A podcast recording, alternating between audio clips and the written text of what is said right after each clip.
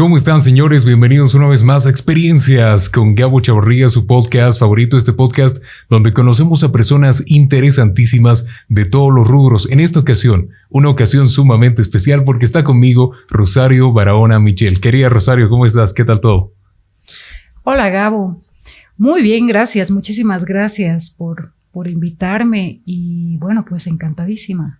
Gracias, Che. Se te ve bien, se te ve tranquila. Rosario es una mujer sumamente ocupada, así que muchas gracias por ese tiempito que te hiciste para el podcast. Bueno, las gracias. es interesante y va a ser interesante charlar porque, a ver, señores, ella misma, ustedes saben que la primera pregunta es que ella misma pueda presentarse, pero digamos que es una escritora sumamente reconocida, investigadora, pero de todo lo que podamos hablar, de las experiencias que podamos sacarte, estimada Rosario, sin duda comienza la primera pregunta. Bajo tus palabras, tus propios criterios, tú te conoces mejor que nadie. ¿Quién es Rosario Barahona Michel? Bueno, a ver, es una pregunta interesante, ¿no? Cuando te la hacen así, tan a quemarropa. tan da, directo. Está bien, está bien. No, no, no, estaba preparada para eso, pero a ver, te digo. Em, Rosario es una escritora e, e, investigadora que soñó ser siempre eh, escritora desde, desde muy pequeña. Es decir, eh, vos sabes que, a las niñas o a los niños se les pregunta qué, qué quieren ser y dicen pues arquitecto, abogado, veterinario, lo que fuere. Y, y yo siempre dije, me dije a mí misma y a los demás, voy a ser escritora. Wow. Y punto. Nada más. ¿Desde pequeñita? Desde pequeña, nada más. O sea, no tenía más opciones.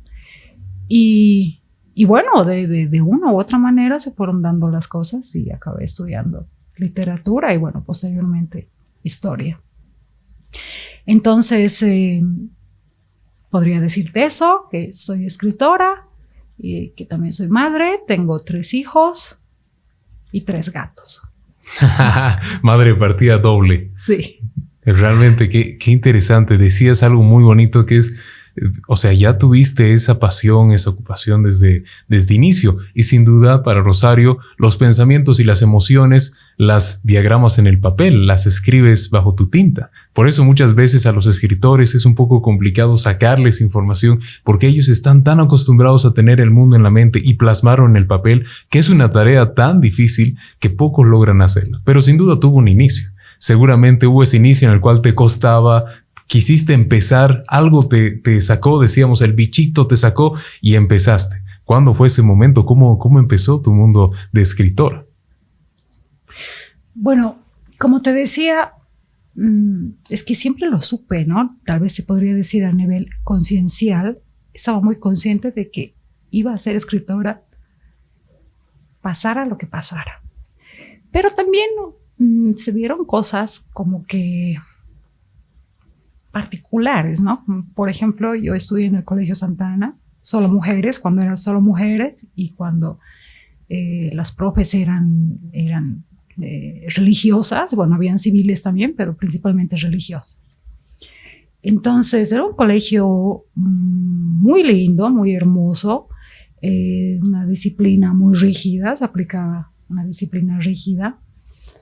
Y eh, recuerdo que, por ejemplo, cuando, cuando llegabas tarde, te tenías que ir a la biblioteca, lo cual para mí no era ningún tipo de castigo. No, no sé por qué había ese, ese, ese criterio, ¿no? Que para no interrumpir la clase cuando la alumna llegaba atrasada, pues la mandaban a la biblioteca. Y creo que así comenzó esta pasión, se podría decir. Y bueno, eh, también ayudó una mentora, ¿no? Sor Ana Lorencina Rojas, que bueno, todo Sucre la conocía, a Madre Lorencina, que era la eh, bibliotecaria del colegio. Y bueno, muy interesante porque ahora que me lo pongo a pensar, yo también soy bibliotecaria ahora, ¿no? Como te contaba, eh, trabajo en la biblioteca de Casa de la Libertad, un lugar absolutamente maravilloso. Y como te decía, volviendo al, al pasado. Eh, recordando a Madre Lorenzina, eh, fue mi mentora, porque como ella era la bibliotecaria, entonces se ocupaba de alimentar el deseo de, de, las chicas, ¿no? de las alumnas que tuvieran cierto interés por la lectura. No todas lo tenían, obviamente, ¿no? Yo sí. Y bueno, incluso recuerdo los, eh, los recreos, yo metida en la biblioteca, ¿no? Era una niña un poco rara, quizá, ¿no? Y bueno, ella, Madre Lorenzina, fue la responsable, se podría decir, entre comillas, de que a mí me acabara de gustar eh, la, literatura, los libros, las historias. Y, bueno, por supuesto también eh, esto me viene por, eh, por la sangre, ¿no? Porque mis padres son dos personas muy sensibles, mi, mi papi es, es, médico, y, pero siempre fue un lector voraz, ¿no? Le gustaban mucho y le siguen gustando las novelas de Agatha Christie. Y, y bueno, todo tipo de, novelas y de lecturas y todo. Y mi mami es eh, profesora de música, entonces dos personas muy interesantes, interesados además, eh, por otro lado, en el arte, en, las, la belleza del mundo, de las formas, etc. Entonces, eh, no era raro para mí encontrar pues una una novela, un libro de historia en casa y, y, bueno, de, no sé si para bien o para mal, pero este es el resultado. ¿Cómo que para bien o para mal? A ver, tú, Rosario, este, ¿cómo que para bien o para mal? A ver, reconocidas, ganado muchos premios, a ver, tus libros cuentan historias y yo creo que, quién sabe es eso. Tal vez uno de los, de los secretos que uno tiene cuando está empezando es que desde pequeño hay algún destello, ¿no? Tal vez no es que tú misma hayas dicho, ahora te, es la hora de ir a la biblioteca, sino que algo te lleva como de lugar, apareces ahí, digamos así. Era, era parte ya de tu vida, me imagino, cuando eras niña, la biblioteca, ¿no? La biblioteca y el mundo y los libros por decirlo de alguna manera, como te decía, era una niña rara, ¿no? Los niños cuando van a los cumpleaños infantiles, si te acuerdas, o sea, uno se pone a jugar, bueno, comúnmente, ¿no? Uno se pone a jugar con los amiguitos, con los compañeros, qué sé yo. Yo no, yo no. Yo, ah, le decía a mi, a mi mami, por favor, conseguime un libro, o si no, yo me llevaba un libro. O le decía a la dueña de casa, señora, por favor, préstame un libro. Así, a ese nivel. Y la dueña que... ¿Eh, ¿Qué? ¿Qué? Pero ¿Un libro para colorear? rara. Sí. sí. sí, sí, Claro, lo único que atinaba a hacer es un libro para colorear. Claro, aquí este, ah. No, lo más chistoso es que sí me daban libros. Da, no, que te daban libros para colorear. Y, y no, pues mi madre se ponía colorada de la vergüenza porque yo no quería jugar, solo quería leer. Mira, pero bueno, claro, yo creo que cualquier adulto atina cuando un niño, ¿qué edad tenías? ¿Ocho, nueve años, seis años tal vez? No, no, no, no, ya era más grande, tendría unos 11, 12 años. Mira, claro, incluso a esa edad eh, uno tiene un libro a ver. A ver, este. Imagínate. colores te voy a pasar mejor. Sí. Para que Yo creo que es, o sea, es muy impresionante cómo. ¿Y qué leías cuando eras, cuando eras niña? ¿Te acuerdas? Más pequeña. Bueno, sabes que también tiene que ver mucho la historia familiar, ¿no? Porque eso em, repercute en, en, el futuro de, de los hijos. A ver, te cuento un poco. Mm, mi papi, que es eh, médico especialista en terapia intensiva, eh, realizó su, su especialidad en México, en Distrito Federal, cuando, cuando se llamaba Distrito Federal, ¿no? Hoy en día es solo Ciudad de México. Entonces yo, como soy la mayor, tengo tres hermanas menores. Entonces yo partí con ellos. Soy boliviana, pero partí con ellos y vivimos algunos años en Ciudad de México y me tocó estudiar el jardín de niños, que se llama así en México, el kinder, ¿no? Y de alguna manera eso me permitió aprender a leer más rápido que en Bolivia. Porque mi madre me cuenta que a los tres años yo sabía leer y escribir. y ella lo cuenta con mucho orgullo. ¿No? Pero la verdad es que no lo recuerdo mucho. Lo que sí han quedado son las pruebas documentales, ¿no? Tengo cuadernos, etcétera. De, Te estoy hablando de finales de los setentas, ¿no? Probablemente no lo he investigado, ¿no? Probablemente la, perdón, la educación en México estaría quizá un paso más adelante que en Bolivia, probablemente, no lo sé. Entonces, eh, creo que también se, em, este mi, mi, amor por, por, los libros, mi enamoramiento por los libros, por la lectura, la escritura, también proviene de ese, de, ese lado, ¿no? De esa historia que te estoy contando. Mm. Porque fue una estimula, lo que se llama estimulación temprana, ¿no? Claro. Sí, desde el jardín de niños. Entonces ya, como yo ya sabía leer, eh, para mí fue eh, fácil seguir leyendo. Claro, estabas acostumbrado. Sí, durante toda la primaria y bueno, finalmente eh, durante toda la vida, hasta, hasta hoy en día. Claro. Sí yo creo que también es, es como una semillita, quién sabe, ¿no? Una semillita que agarraste justo en ese tiempo, entonces no podías dejar, seguías creciendo en el ámbito de la lectura, entonces no podías dejar de leer libro a libro. Y asumo que escalabas de libros más complicados, más complicados o con un contexto más difícil, de historias más eh, enredadas, así, fuiste escalando tal vez. Más o menos, sí, tienes razón. Eh, Mira, mi primer libro, que aproximadamente a los 11 años me lo regaló justo mi padre, fue La Eneida de Virgilio. A los 11 años. No, ya. Y a mí me encantó. O sea, eso fue lo más chistoso. ¿Qué leíste entonces a tus 20 la Biblia entera, Dios? Ah, por supuesto. wow. No, un poco más tarde. Pero, pero sí la leí, pero sí la leí. Wow. Y claro, la Eneida de Virgilio y me pareció fantástica, era una edición, la tengo hasta ahora, una edición de tapadura, edición española con, con ilustraciones a todo color y todo. No era para niños, eso, eh, esa, esa edición puede leerla cualquier persona, pero mm, yo no sé por qué me la regaló, pues mi papi, porque a una niña de 11 años le regalas otro tipo de cosas, pero bueno, ellos me conocían, ¿no? Y, y me la leí así de tapa a tapa. Qué impresionante. ¿Sí? Y claro, 11 años, y a mis 11 años que estaba leyendo, estaba leyendo el cartel de la puerta de mi kinder, digamos. Sí. También es que es, o sea, es, y después que leí Homero, la Odisea, ya para ti, un pichanga, digamos. Más o menos. las a los 16. Las obras clásicas y bueno, eh, después el boom latinoamericano, García Márquez, etcétera. Así es. Eh, así comencé.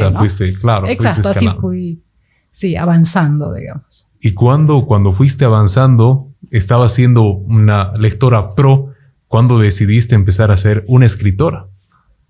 ¿En qué momento? Tal vez qué libro te inspiró o en qué momento lo decidiste. Qué linda pregunta. Mira, ahora que me lo preguntas, eh, te podría decir que em, probablemente después de haber leído Alicia en el País de las Maravillas. Ah, mira.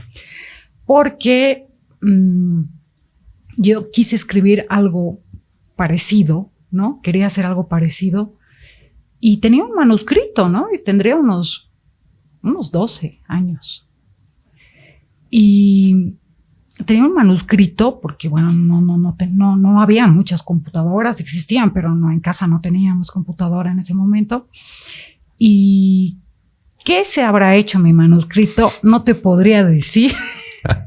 De servilleta los sí pero sí recuerdo haber escrito una una versión como de Alicia en el País de las Maravillas eh, boliviana, se puede decir. Andina. Andina, esa era la palabra, andina. Sí, algo así. Y luego, eh, pues no sé, lo olvidé, como te digo, se perdió el manuscrito y, listo. Pero esa fue como mm, el primer, ese fue el, como el primer intento de escribir algo. Y luego ya en la adolescencia, un poco más tarde, em, comencé a leer a, a este poeta y, psiquiatra venezolano que me gusta mucho. eh, llamado Euler Granda. No sé si lo conoces. Mm, me suena, che. Entonces, eh, y comencé a escribir poesía también. Y claro, obviamente a Matilde Casasola. Con esas influencias, ¿no? Comencé a escribir poesía en la, en la adolescencia. Entonces tengo muchísimos poemas, pero bueno, no, no es exactamente lo mío la poesía, ¿no? Me gusta más la, la narrativa. Pero mm, te mentiría si te diría que no escribí poemas, pues sí los escribí. Seguro y bastante. Sí.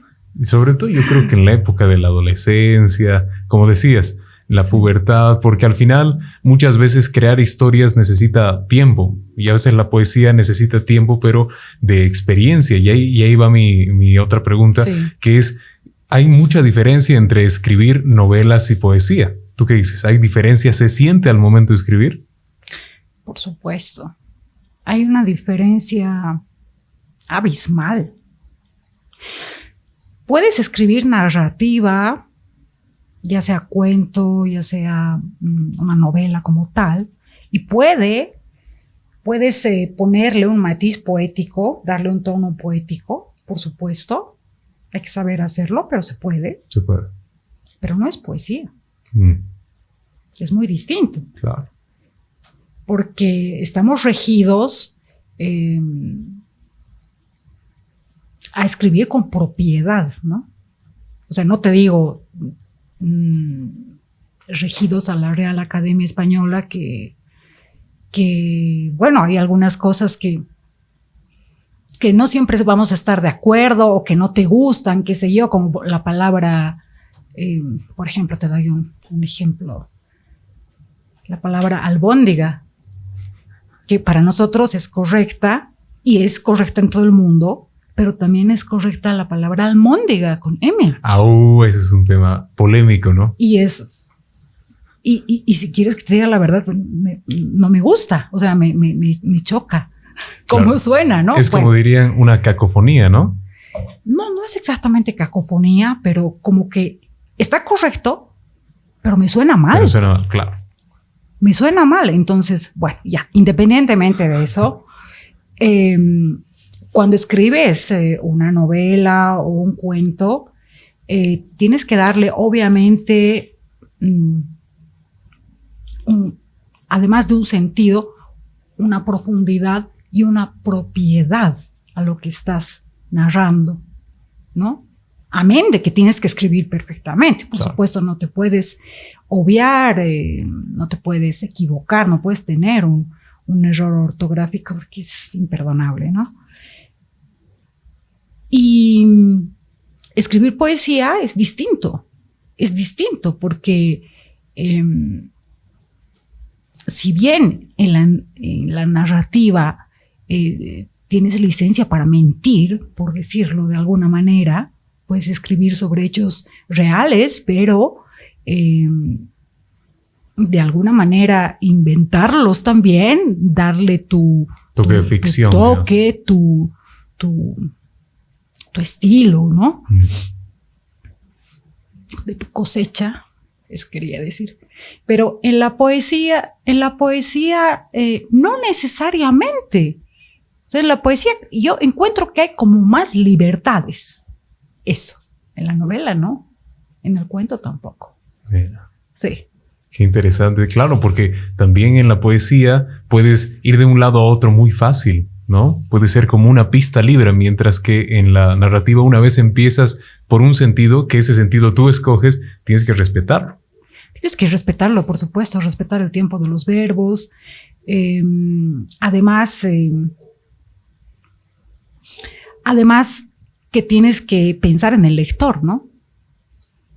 Respetar al lector, o sea, no hacerlo todo tan, tan fácil, por decirlo entre comillas, porque el lector es, es inteligente y él va a descubrir todos tus secretos. Ya, esa frase. Yo creo que eh, a eso se, se llamaba yo, me estaba acordando, algún tema de la escritura implícita. Puede ser, debe ser así, que cuando uno escribe, te ha debido tocar, muchas veces tiene que batallar entre esto lo conoce mi lector, no lo conoce, son términos nuevos para él, pero no puedo hablarle como si fuese un niño, tengo que agarrar también trucos para que él mismo sienta pasión en la lectura. ¿Tú crees que es importante que una, una escritura, sobre todo pensada en atraer al lector, tenga este tipo de enigmas y trucos en la misma escritura, que ellos mismos lo resuelvan? Sí, pero, o sea, no, no, lo llamaría exactamente un truco como tal, sino simplemente el respeto al, a, la gente que va a leer, ¿no? Como vos dices, o sea, no, es, no son niños, ¿no? Entonces, eh, admitir o qué sé yo, reconocer que, que, que, tu lector, por supuesto que todos tus lectores son inteligentes y que tienen el criterio para, para entenderte y, y, y, eso. Claro. Eso sí. Mira qué interesante. Claro, y yo creo que es, es importante porque hay muchos, y eso, de eso vamos a hablar también en, en la charla, que hay muchos escritores, yo creo que también depende mucho de la edad no escribes lo mismo cuando eres joven que cuando empiezas a, tomar tus años, ya tienes experiencia, ya tienes algún paso. Hay mucha diferencia, tú dirías, cuando uno escribe, cuando uno inicia, te, acuerdas de qué escribías, por ejemplo, ese, ese boceto, te acuerdas más o menos de qué trataba, tienes algún, tu primer libro, digamos, o tu primer poema, ves la diferencia entre lo que haces ahora o lo que haces más recientemente. Sí, por supuesto hay una, hay una gran diferencia, ¿no? Y esa diferencia se, se crea a partir de, las experiencias, ¿no? De la vida misma que te va llevando, que te va marcando, eh, que te va enseñando y vos vas aprendiendo de tal manera que en un determinado momento de tu, de tu vida has cambiado eh, tus ideas, has eh, madurado, em, ves las cosas con otra perspectiva cuando eres adulto. Obviamente hay muchísima diferencia, ¿no? Em, sin embargo, a mí me pasa que, bueno, quizás soy muy, muy, muy dura, muy, muy severa conmigo misma, sobre todo en temas de escritura, ¿no? Eh, los trabajos que yo veo que, no sé, que los escribí hace ocho años o diez años, me parecen patéticos. Así tal cual patética. Sí. Entonces, eh, está mal porque, porque bueno, yo también debería ser un poco más benévola conmigo mismo. porque, porque, porque me costaron trabajo. Tiempo. Tiempo, sudor, etcétera, ¿no? Lágrimas. lágrimas. Entonces, eh, bueno, hay que reconocer que el trabajo es, finalmente el trabajo es trabajo, ¿no? Pero siempre trato de, de, de, hacerlo lo mejor, lo mejor que pueda, ¿no? Entonces soy muy autoexigente, se podría decir. Claro, y eso, eso vale mucho en la escritura. Hay otros escritores que dicen, todo lo que hago es perfecto. Pero, pero sin duda que uno puede mejorar, ¿no? Puede seguir y seguir mejorando. Incluso cuando uno publica un libro, te ha debido pasar, después a veces de casualidad lo vuelves a leer porque muchas veces hay ese tiempo de mejor no lo leo un cachito porque sé que voy a encontrar algo, algo que podría cambiar. ¿Te ha tocado? Sí, claro, claro que sí. A mí me da, me, da pavor eso, ¿no? O sea, ver un libro que ha salido de la imprenta y la verdad que hay que tener eh, valentía, porque a veces uno desconfía mucho de sí mismo y, te dices, pero ¿y qué pasa si me he equivocado? No me acuerdo si corrigí tal palabra o tal otra palabra, etcétera. Pero bueno, em, también em, afortunadamente me han tocado muy buenos editores. Es decir, que esta novela, si bien esa, por ejemplo, ¿no? De esta noche no te marchas. Sí, más bien, y mostrémosla en la última novela que sacó Rosario, que la trajo aquí con nosotros. Sí, que salió, bueno, el año pasado.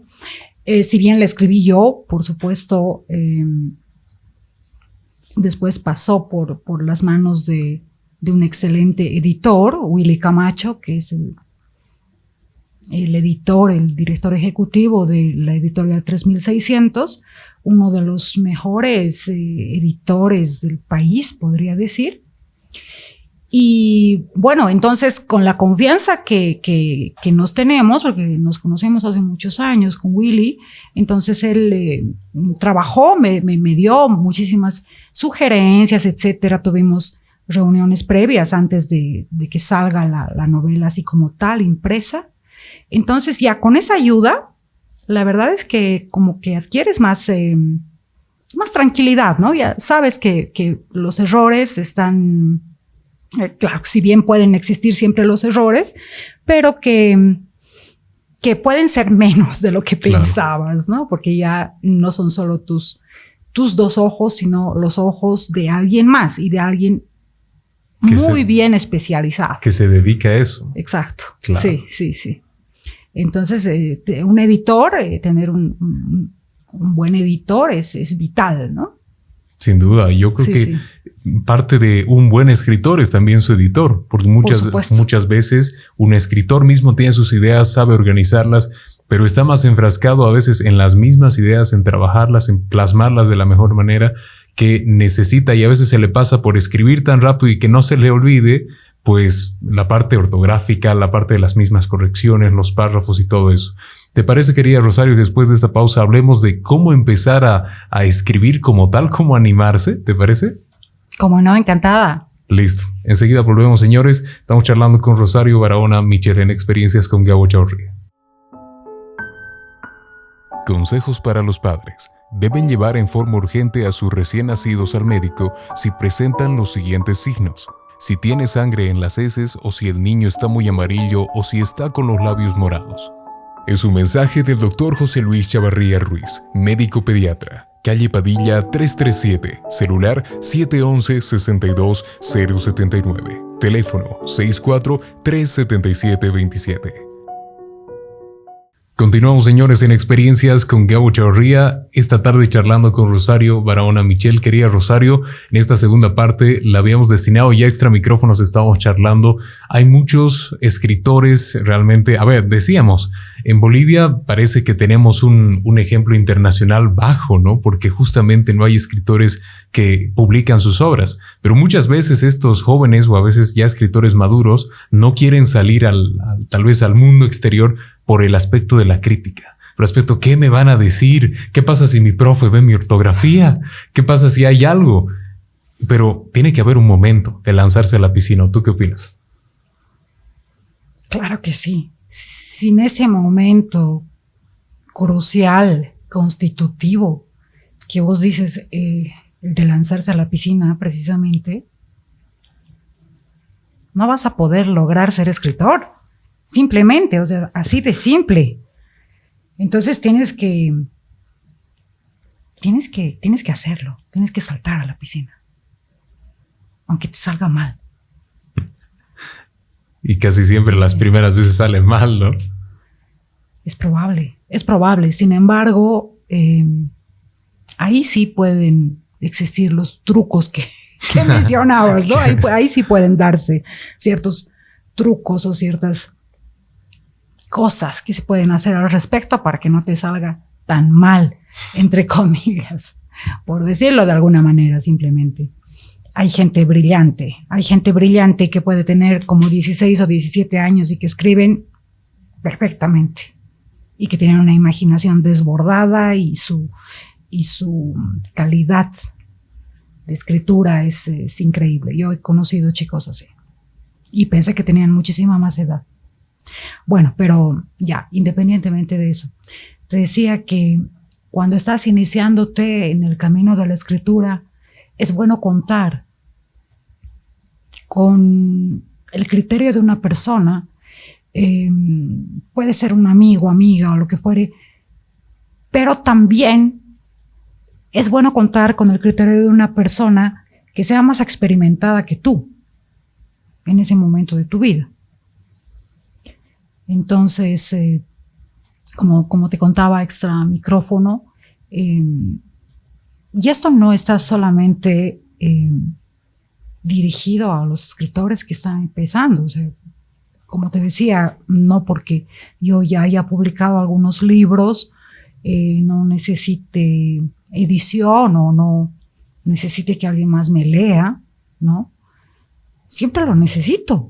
Siempre, siempre. Y, como te estaba contando, por ejemplo, yo suelo eh, encargarle mis lecturas a Claudio Ferrufino Coqueñot, que es un gran escritor, escritor boliviano, muy, muy altruista, muy, un hombre muy, muy, muy humilde, muy, muy bueno en su, en su, en su forma de hacer las cosas, muy, muy amigo. Y bueno, él siempre tiene tiempo para, para leerme, por lo menos, por lo menos a mí, siempre ha sido muy generoso. Toma muy en cuenta eh, la opinión de Claudio, por ejemplo, ¿no? Claro, o sea, digamos que no lo ves simplemente como una persona en la cual, digamos, a ver, él, sabe, sino es casi como un amigo. Cuando uno comienza a leer, a por lo menos escribir, cuando está, no sé, novel o, joven, siempre el primero al que uno muestra, dicen que es la persona que realmente uno confía porque le abre su mente. Tú le abres la mente, ¿no? En este caso a Claudio. Entonces es una persona, ya pasa de ser más allá que un, un consejero a un mentor, digámoslo así, ¿no? Claro, puede ser. Así es, exactamente. Esas, hay que rodearse de ese tipo de personas, ¿no? Que están dispuestas a ayudarte en eso que tal vez no es, no es tan importante para la otra persona, pero sí para ti. Claro. Claro, o sea, es parte fundamental de que entendamos, y de eso hablamos extra micrófonos igual, entendamos que muchas veces uno critica o recibe críticas porque ¿qué pasa si justamente el escritor se anima a salir? ¿Sabes qué? Voy a publicar, listo, publica. Y viene la crítica. Es, hay que saber, sin duda, saber tomar la crítica. Uno a veces cuando es criticado piensa más en el lado de, pero lo que yo he hecho está perfecto y es genial pero en realidad las críticas van en pro de la evolución del mismo escritor. Y a la par del otro lado, aquellas personas que tienen el conocimiento y no lo comparten, también cometen un error. ¿Tú crees que la crítica es importante en el mundo de la escritura? Sí, desde luego. Primero que... Primero que tienes que saber que la crítica te va a ayudar. Y tienes que saber, estar plenamente consciente que obviamente no a todos les va a gustar. Y aunque no les guste, pueden escribir una crítica constructiva hacia tu trabajo. Eso también hay que tomarlo en cuenta, aunque no les guste. Porque una cosa es el gusto, ¿no? Por decirlo entre comillas, y, otra cosa es que, alguien simplemente em, no valore tu trabajo como tal y que, que hable mal de tu trabajo, que lo destruya porque, porque, bueno, porque se haga pasar también entre comillas por crítica literaria. ¿no? Eso no es una cuestión de gusto, o sea, hay que saber argumentarlo bien. Pero tienes que estar consciente que, que vas a ser criticado, ya sea para bien o para mal. Y hay que aceptar la crítica. Hay que aceptarla con, humildad, con sencillez, con inteligencia. Y por otro lado, como, como me decías, eh, es egoísta quedarte con la crítica. O sea, si a mí alguien me da un manuscrito de novela y yo no la critico, o sea, perdón, pero me parecería una actitud muy, muy egoísta de mi parte, ¿no? Yo estaría siendo muy egoísta si es que no le doy un par de críticas a, la persona que ha confiado en mí, en mi criterio, ¿no? Por favor, o sea, no tienes que tener miedo a la crítica. O sea, eso te, ayuda a crecer, te ayuda a crecer. Mira, yo cuando estudiaba en la Universidad Andina, mmm, tengo el privilegio de haber sido alumna de, de, Teresita Lema. Y bueno, ella es una crítica literaria eh, con muchísima trayectoria, muy reconocida, etc. Entonces eh, yo estudié con ella. Y cuando nos pedía algún trabajo, ella lo devolvía corregido. Y cuando me lo devolvía corregido, a mí me daban ganas de llorar. Mm. Porque mi profe, Teresita, me devolvía las hojas pintadas con rojo, con flechas, con tachaduras, hormigas rojas en el papel blanco.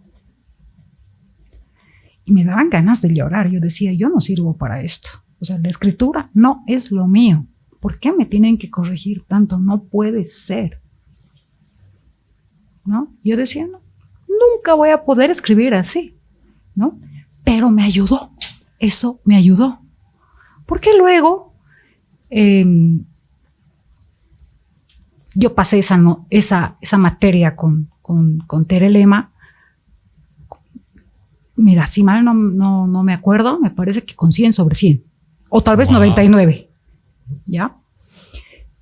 ¿Por qué? Porque yo me esforcé mucho en seguir los consejos que ella me daba, porque además eran todos muy atinados, todos con muchísima propiedad, con muchísimo criterio al respecto, ¿no? Entonces a mí eso me sirvió. No es que ella me corregía porque, por, por, no sé, por X, Y o Z, sino obviamente para lograr una, una calidad literaria, ¿no? Claro siempre se ve, yo creo que, y qué interesante, es decir, cuando uno hace una crítica, no la hace simplemente por molestar, digámoslo así, como, ah, no me cae bien, la voy a criticar, sino porque ve potencial más bien. Y lo que hace que, que cambie la cosa es saber si esa persona agarra la crítica, si la agarra y mejora. Quién sabe uno critica por eso, ¿no? Así es, porque ves potencial en la persona. Exactamente. Exacto. Eso es lo que, lo que, lo que me decían mis profesores, ¿no? O sea, tienes potencial, entonces, eh, bueno, esfuérzate un poco más, ¿no? Claro, puede ser mejor. Aquí, y ese es otro, otro tema, como, como tú decías, hay muchas personas que, incluso jovencitas, tienen un, pero un talento increíble para plasmar las ideas en el papel. Y otras que no lo tienen tanto, pero esas sí publican hay mucha diferencia a veces cuando uno tiene muchas ideas en la mente y no sabe proyectarlas, como cuando otro que no tiene muchas ideas, pero se anima y las proyecta. Tal vez ese es uno de los pasos, tú dirías, es uno de los pasos cuando uno es escritor o escritora, saber proyectar tus ideas. Está bien que te lo tengas todo aquí, pero tienes que pasarlo aquí. Es un requisito, tal vez es, es difícil, es complicado, bueno, tener ideas, todos las tenemos. claro, eso sí. Todos las tenemos. Pero creo que el desafío es lo que vos dices, ¿no? Pasar esas ideas, narrar esas ideas, contarlas y plasmarlas en un papel o en la pantalla de una computadora. Eh, no, es, no es fácil no es imposible, pero no es fácil, te toma tiempo. Te toma tiempo. O sea, no es que eres un superdotado y que vas a escribir bien, em, no sé, porque volvemos a lo que, a lo que te comentaba, ¿no? Hace un par de minutos. Em, no porque yo haya escrito un par de libros, eh, ahorita me pongo a la computadora y escribo 10 páginas perfectas. No, eso no es así.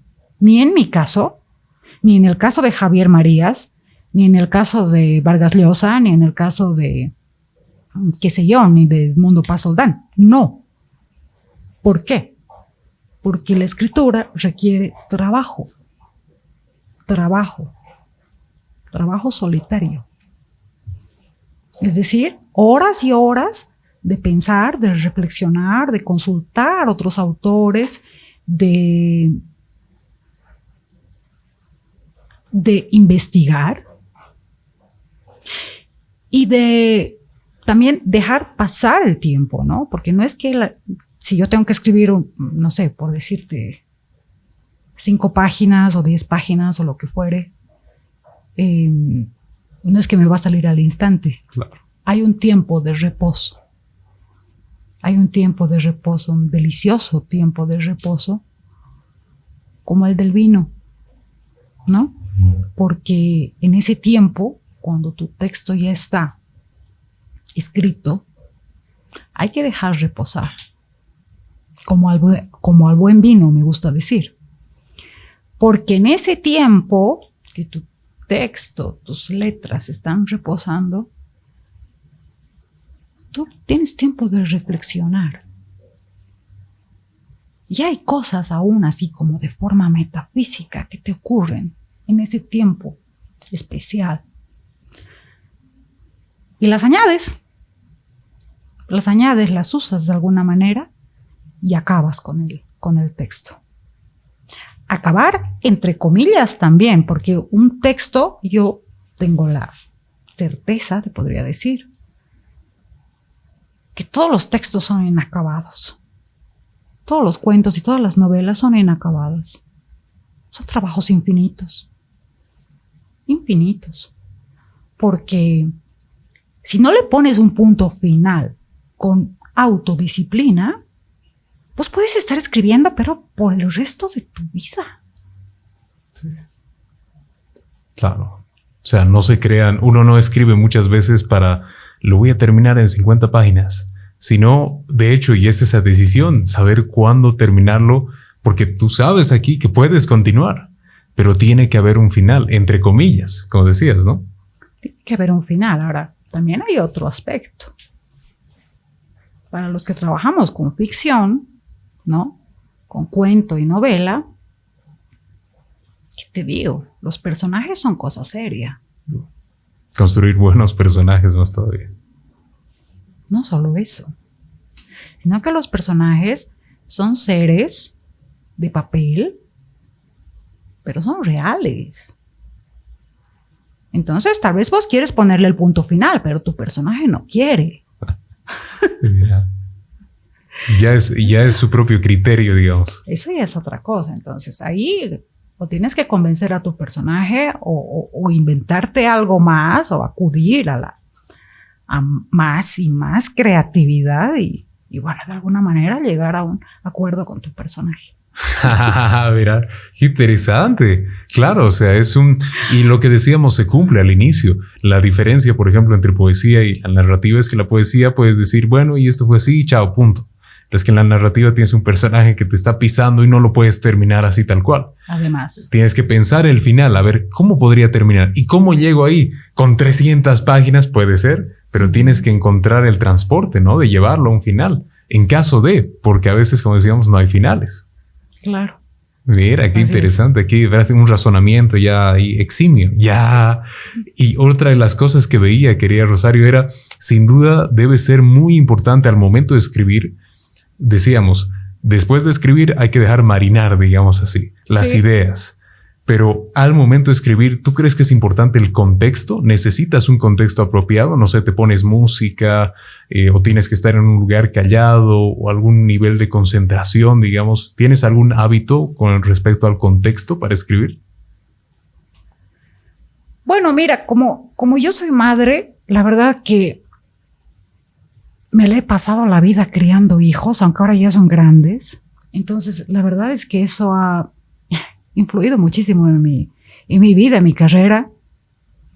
Entonces, eh, no te podría decir que tengo algo así como un ritual o una cábala respecto del momento de escribir, sino que yo, yo escribo realmente cuando puedo. ¿no? Siempre ha sido así, porque tenía tantas ocupaciones más cuando mis, cuando mis hijos eran pequeños, que la verdad escribía cuando podía. y cuando podía, tenía que, tenía que sacar algo, ¿no? Avanzar un capítulo o dos, o de alguna manera avanzar. Pero en general me, me, gusta trabajar eh, con, vista, con vista a una ventana. Mi, mi habitación tiene una, una ventana. Yo vivo en un edificio, entonces tengo un paisaje lindo. Veo las montañas azules así al, al fondo del paisaje, que son unas maravillosas montañas. Yo las llamo las montañas azules de mi esperanza. las he bautizado así porque es una cadena montañosa azul muy hermosa que se ve en, en toda la ciudad, si te fijas. Sí. Y ahí escribo, en computadora. En computadora. En computadora, sí, porque hay, bueno, hay escritores que los he escuchado que escriben a máquina, ¿no? Como Javier Marías, que te citaba. Él escribe a máquina, ¿no? No le gusta la computadora. Y hay gente que, bueno, que escribe puño y letra, ¿no? Yo Computadora. Computadora. Sí. Bien. Es Sí, más sí. fácil, más cómodo, ¿no? Claro, más fácil. Lo que sí tengo que tener un cuaderno a la mano porque necesito tomar notas de cosas que no quiero que se me olviden.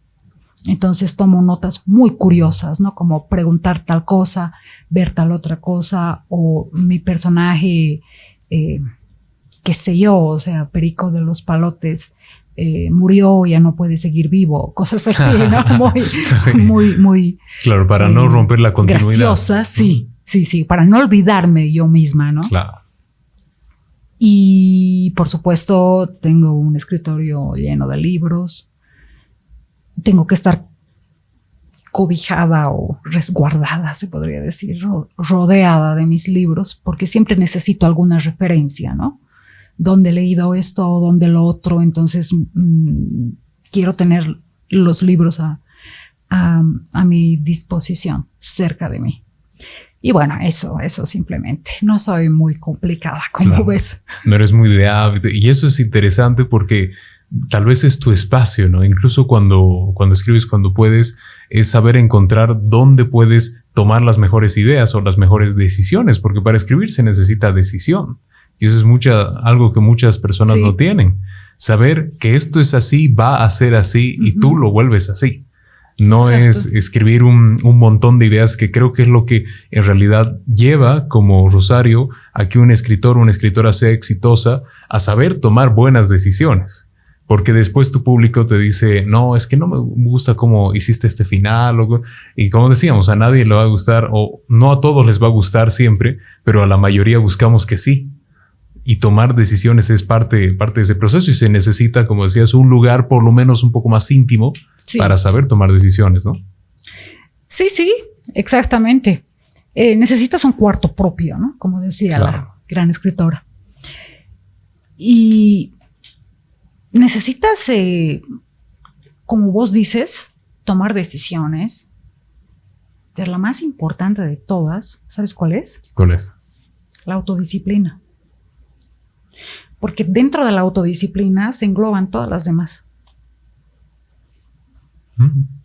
Entonces, eh, no te va a salir una novela, eh, ¿qué te digo? O sea, en dos meses o tres meses o cuatro meses. No, eso depende del escritor, obviamente, pero también depende de sus personajes, como te lo comentaba, ¿no? De Claro. forma jocosa. pero aparte de todo eso, ¿qué pasa? Que las novelas son, son difíciles de escribir, o sea, de verdad, lo digo con, con- con mucha humildad, no quiero sonar pedante, ni mucho menos, pero es difícil escribir, porque te toma muchísimo tiempo. Además, a veces sangras en el proceso, porque tienes que verte a ti mismo. Tienes que recordar algunas cosas que no quieres. O sea, es, una, es un, una- un oficio que tiene que ver mucho con la emoción. Y a Mm. veces no quieres enfrentarte a todas tus emociones. Entonces, por eso digo, a veces sangras por dentro. La escritura tiene que ver mucho con la sangre. Entonces, eh, por ese lado, ¿no? Es difícil escribir. Y por otro lado, o sea, la, la- la cuestión técnica, entre comillas. Tu texto tiene que ser perfecto para poder publicar una novela, digamos, eh, cerca a lo aceptable, Decente. decente, ¿no? Entonces eso requiere mucho trabajo, muchísimo trabajo. Por eso las novelas se escriben en años, ¿no? En años. Si me preguntas cuánto tiempo me ha tomado esto, o sea, amén del, del trabajo, de los hijos, de muchas otras obligaciones que he tenido que, que llevar a cabo en los últimos años, esta novela fácilmente unos ocho años. Uh, ocho años.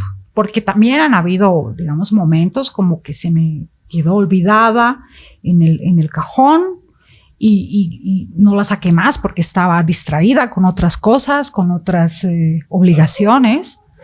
Y así, ¿no? Vas dejando las cosas y, y bueno, llega un momento en que, en que las tienes que retomar porque es tu destino, ¿no?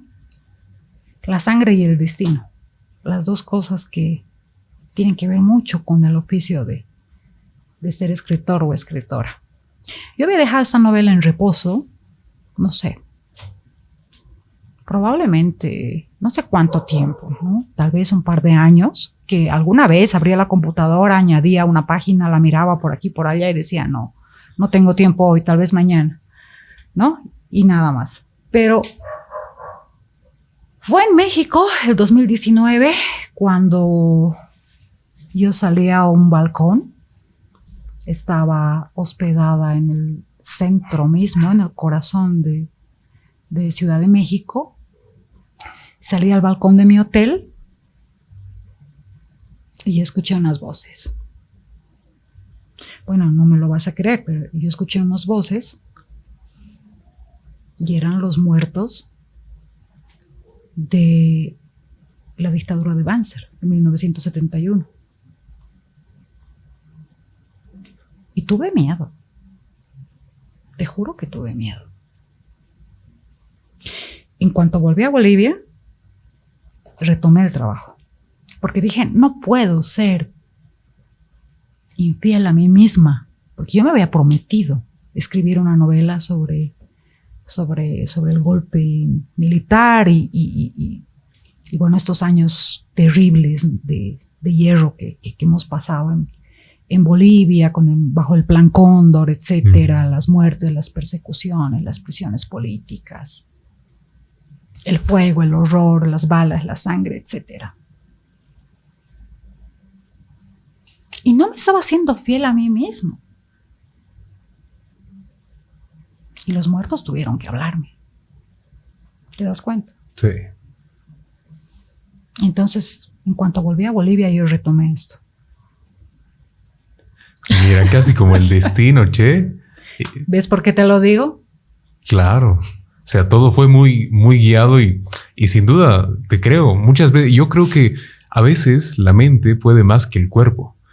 Y si tu mente, el subconsciente, eso a veces las mismas voces que pudiste escuchar, pudiste haber visto en, en los sueños.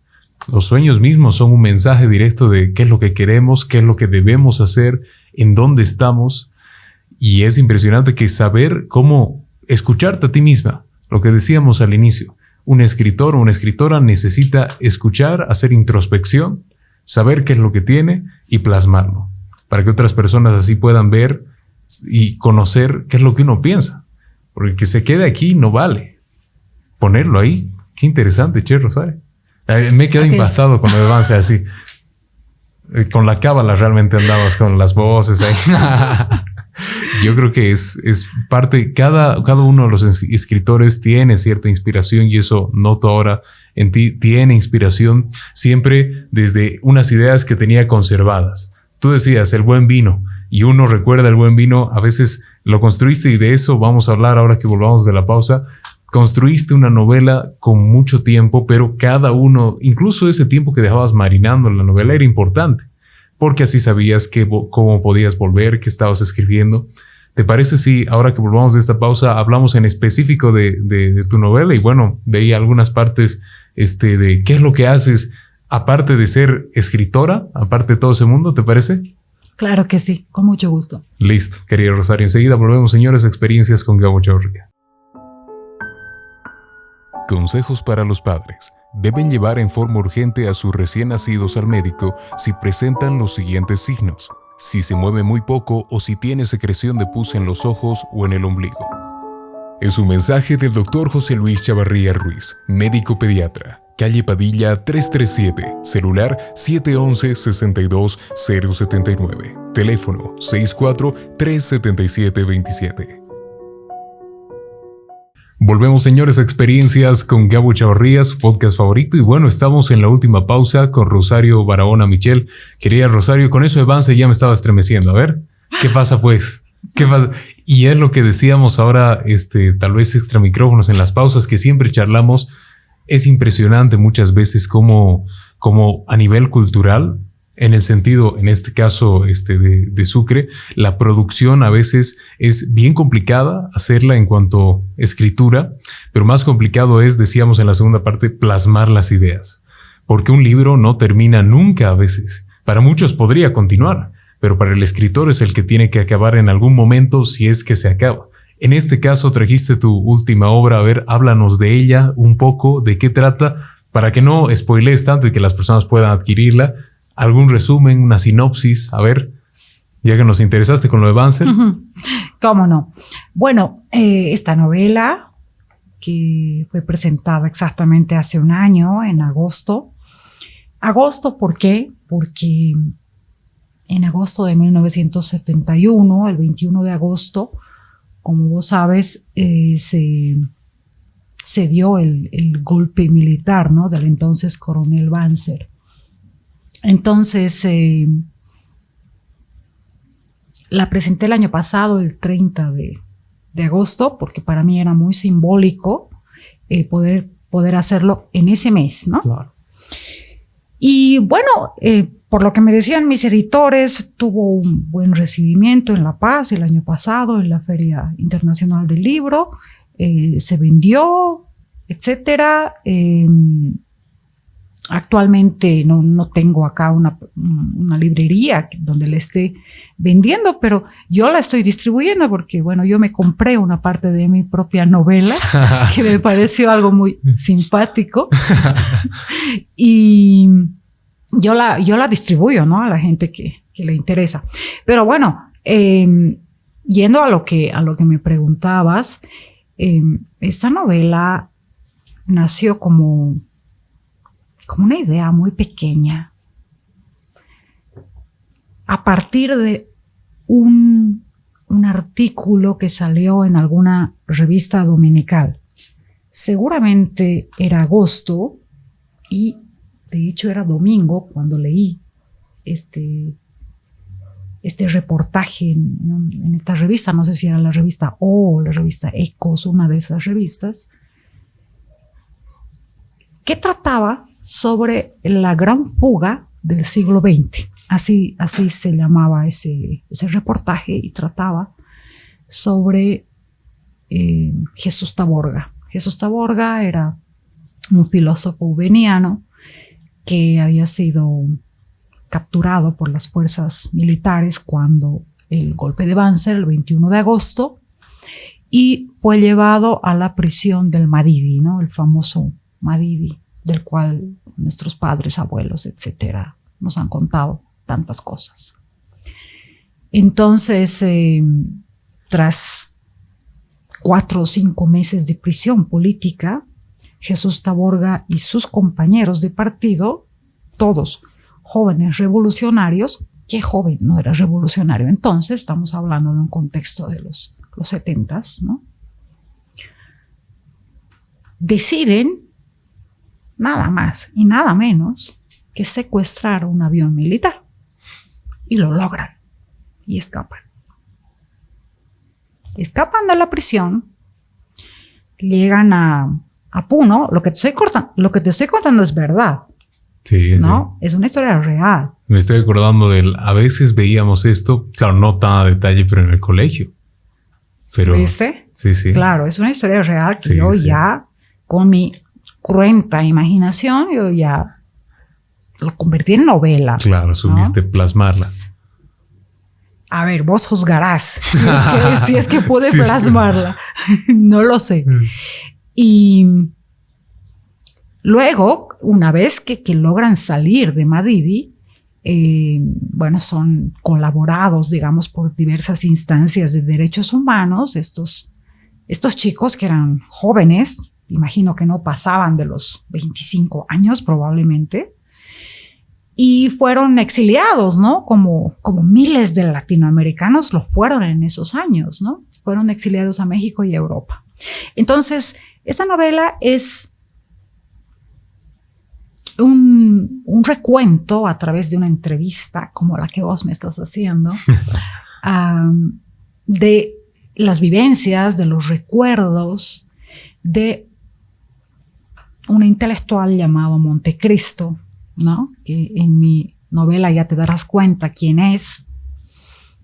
Y él va contando a una periodista cómo, cómo había sido su vida cuando joven, eh, qué cosas había pasado en el exilio, cómo había cambiado su vida al volver a Bolivia, por qué había quedado soltero y solo durante toda su vida, em, qué es lo que más quería hacer, aparte de dar clases en la, en la universidad, aparte de la academia.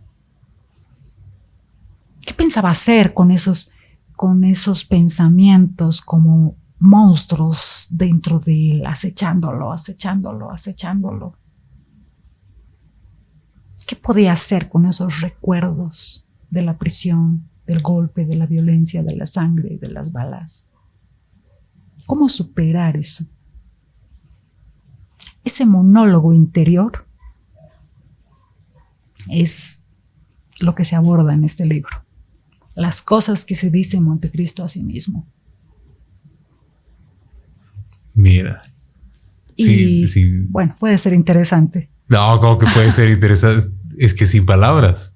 O sea, yo creo que muy bien. Estoy pensando cómo hiciste realmente para hacer de, la, de los pensamientos de una persona los pensamientos de tu lector para plasmarlo al papel. Debió ser muy difícil, por eso me decías ocho años, ¿no? Sí, claro, es, es, difícil, ¿no? Obviamente, el proceso es, eh, es difícil, como, como te digo, lo, repito, o sea, en tiempo, en esfuerzo, en, en, todo, ¿no? También lo emocional. Claro. Pero mm, no creas, no, no es tan, tan, tan difícil, perdón, no es tan difícil eh, ponerte en el lugar de la otra persona. O sea, si vos te pones a pensar em, eh, el miedo que habrán sentido, ¿no? Sí. Y además tienes que comprender las mentalidades. O sea, no es solamente el miedo, que eso puede ocurrir, eh, no sé, pues en el, en el siglo XX o en el XIX o en el XVIII, cuando fuere. El miedo es el miedo, ¿no? Porque es, es una emoción humana, es mm, algo profundamente humano. Ok. Pero otra cosa es también comprender la mentalidad. Porque vos y yo no pensamos como Montecristo. Ellos son seres de otra, de otra época, de otros, momentos políticos, de otra sociedad boliviana. Entonces ahí es cuando tienes que recurrir a ciertos artilugios, ¿no? O sea, fijarte a ver ¿qué haría mi papá o mi mamá en estas situaciones? O sea, por ejemplo, ¿no? O preguntarles incluso, O preguntarles, exacto, sí. O preguntarles, por ejemplo, ¿no? Como, y, mira, me estás haciendo recuerdo de un detalle así súper interesante, porque mm, mm, eh, la música, por ejemplo, ¿no?